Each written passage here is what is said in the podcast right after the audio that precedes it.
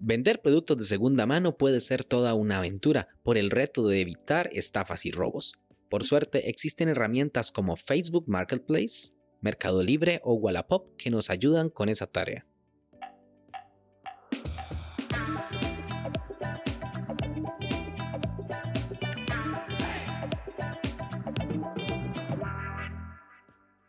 Hola a todos y sean bienvenidos y bienvenidas a este nuevo capítulo de Daily Meeting, podcast diario de cultura de Internet. Este es el capítulo 125 y hoy es no. Este es el capítulo 126 y hoy es miércoles 16 de febrero del año 2022.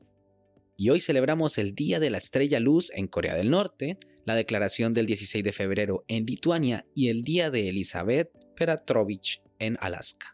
Mi nombre es Melvin Salas y en los próximos minutos hablaremos sobre el proceso de venta de mi MacBook Pro parte 1. Así que, comencemos.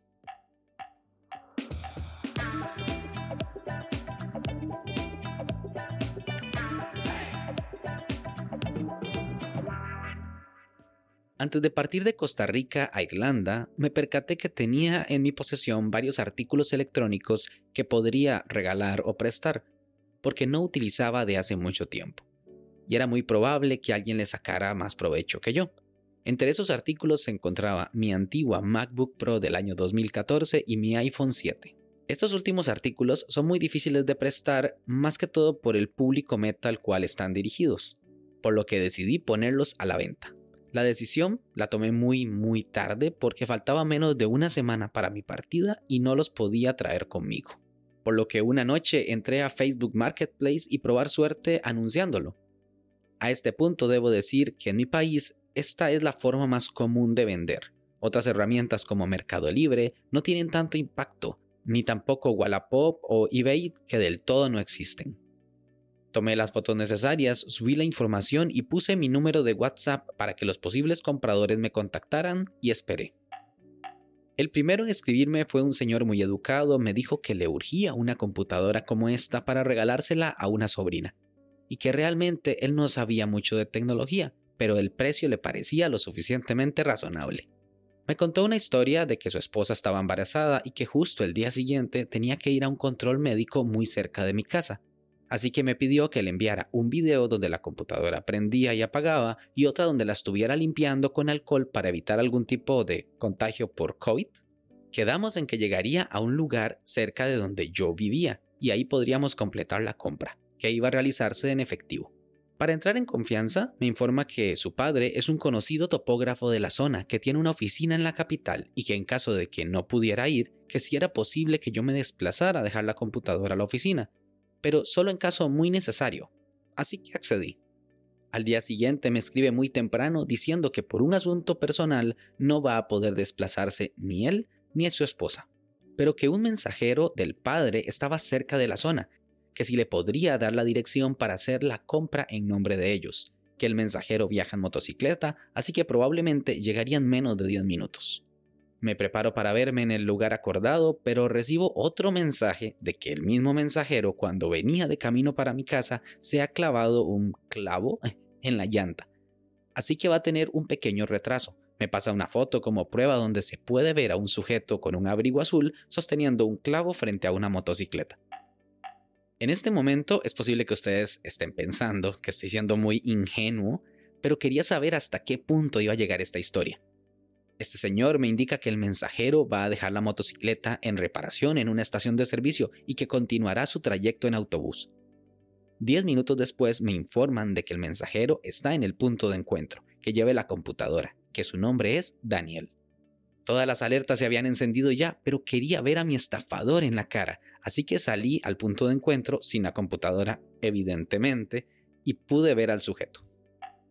En el momento en que lo tengo como a unos 40 metros, me doy cuenta de que es él, pero no luce como el mensajero de la foto. Me explico. Los mensajeros en Costa Rica suelen andar en motocicleta, normalmente con ropa de trabajo, un salveque para llevar los papeles o artículos que estén entregando, un abrigo para no pasar frío y siempre tienen consigo un casco. Inclusive su ropa suele tener un pequeño olor a motocicleta causado por los humos que salen del tubo de escape. Este tipo que se me apareció frente a mí no tenía nada de mensajero. Estaba recién bañado, con ropa casual pero limpia. No tenía casco, no tenía ni siquiera un salveque para llevarse la computadora. Estaba recién peinado, sin marcas de haber usado un casco en todo el día. Y lo más curioso, no tenía ningún abrigo azul como el de la fotografía. Pareciendo ingenuo, le pregunté que cómo había llegado hasta ahí sin moto. Me dijo que había llegado en autobús. La historia se mantenía.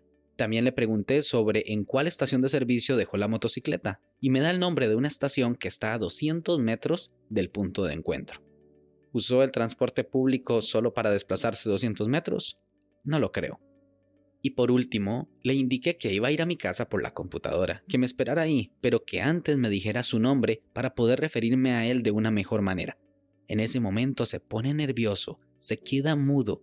Había olvidado el nombre, así que murmuró, ¿Cuál era? ¿Cuál era? Le repito la pregunta y me ignora. Busca en su teléfono la respuesta de algún mensaje mientras me alejo y me grita, Daniel, me llamo Daniel.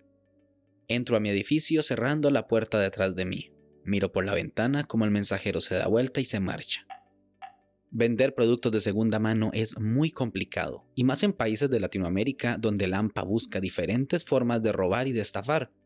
Quizá otra persona pudo ser víctima, pero no esa mañana porque me estaba entreteniendo con mis asaltantes.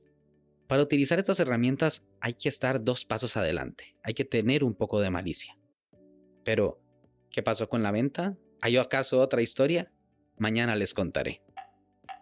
¿Y tú, has vendido artículos en las tiendas de segunda mano? Sin más, este episodio llega a su fin. Recuerda dejar tus comentarios en Twitter, arroba Melvin Salas. Si quieres estar atento sobre los capítulos futuros, no olvides suscribirte desde tu aplicación de podcast favorita. También suscribirte a la newsletter semanal y formar parte de nuestra comunidad de Telegram en melvinsalas.com barra podcast.